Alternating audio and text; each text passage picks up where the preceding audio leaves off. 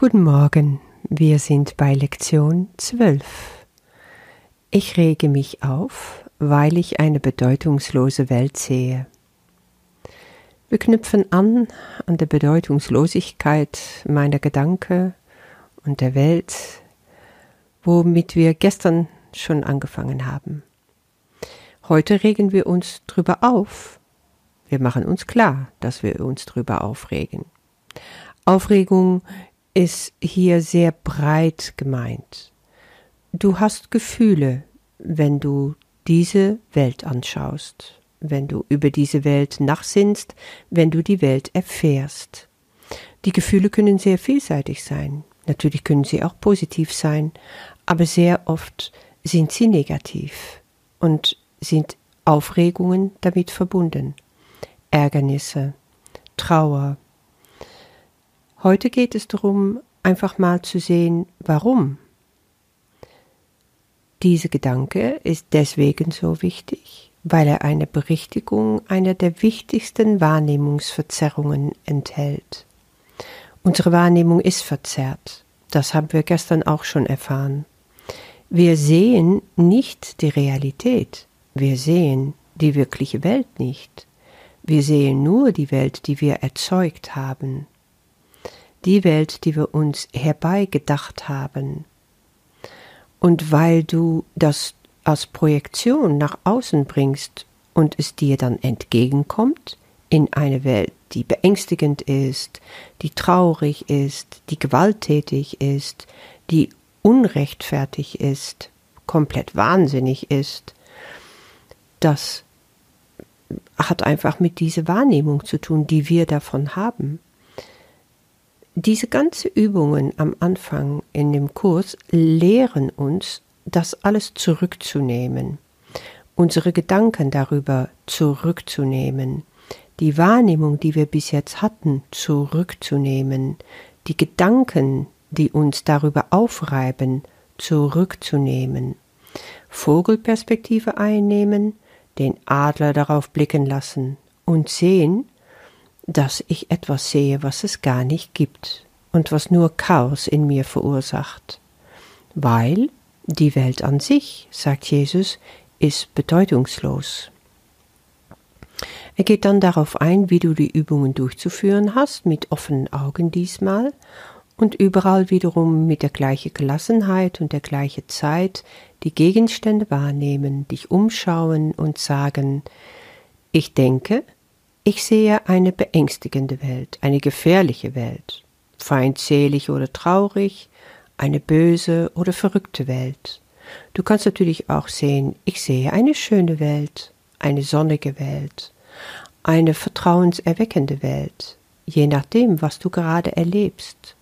Es kann positiv und negativ sein. Es sind Qualitäten, die du diese Welt gegeben hast, gut oder schlecht, bleiben sie aber hängen in der Dualität. Und es ist nur eine scheinbare Qualität. Es spielt für uns keine Rolle. Du siehst also diese ganzen Sachen vor dir weggleiten, du gibst es eben diese Bedeutung, deswegen hast du drüber geurteilt, und ist die Welt für dich wahnsinnig oder gut, traurig oder fröhlich.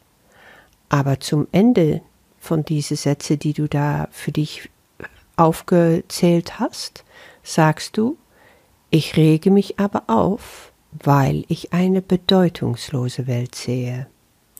Und damit wirst du ganz schön auf den Boden der Tatsache zurückgeholt. Mir fiel das sehr schwer am Anfang. Ähm, nicht die Tatsache an sich, ich konnte schnell verstehen und auch akzeptieren, dass das, was ich sehe, tatsächlich bedeutungslos ist. Aber es ließ das Ego so traurig und hilflos zurück. Es hat mich wirklich so das Gefühl gegeben, ja, was ist dann da überhaupt noch da? Und es mag sein, dass so etwas Ähnliches in dir auch ausgelöst wird. Nimm das nicht zu ernst die ganze Gefühle und Gedanken, die kommen hierüber, die kannst du durch dich durchziehen lassen. Es sind wie Wind, weißt du, sie bleiben nicht. und nimm sie nicht zu ernst, weil das Ego liebt es, sich in etwas festzuhaken, um dann beweisen zu können, dass es dir überhaupt nicht gut tut, mit diesen Sachen umzugehen. Mach dir wiederum klar, ich muss nur die Übung einfach machen und es nicht für gut halten oder auch überhaupt nicht darüber urteilen. Drei oder vier Übungen am Tag sollst du machen, das reicht dann auch schon wieder. Jesus sagt, was bedeutungslos ist, ist weder gut noch schlecht. Weshalb sollte dich also eine bedeutungslose Welt aufregen? Wenn du, und das ist der springende Punkt, das wirklich akzeptieren, wirklich zulassen könntest und loslassen dann auch, dann würdest du sehen, und das finde ich ganz besonders schön, dass die Wahrheit für dich auf sie, auf die Welt also, geschrieben werde, also nicht durch mich, es wird auf sie geschrieben durch Gott natürlich, und das würde mich unbeschreiblich glücklich machen. Aber weil sie bedeutungslos ist, bist du genötigt, auf sie zu schreiben. Also ich selber bestimme und gib's ihr alle Bedeutung, die ich auf sie lege. Und das ruft in mir hervor zu urteilen. Das ist es, was ich in ihr sehe, und das ist in Wahrheit bedeutungslos. Unter deinen Worten steht Gottes Wort geschrieben. Oh, ist das eine Erleichterung?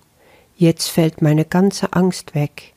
Ich brauch mir überhaupt keine Gedanken mehr drum machen, dass ich einsam verlassen, hilflos zurückbleibe, wenn ich mir klar mache, dass diese Welt tatsächlich bedeutungslos ist. Die ganze Aufregungen fallen weg. Wenn ich nicht die Etikette draufklebe, die ich gemacht habe, wenn ich nicht beschreibe, was die Welt bedeutet, wenn ich nicht urteile, was die Welt bedeutet, dann kann das, was sie wirklich ist, für Gott kommen. Gott hat Worte geschrieben.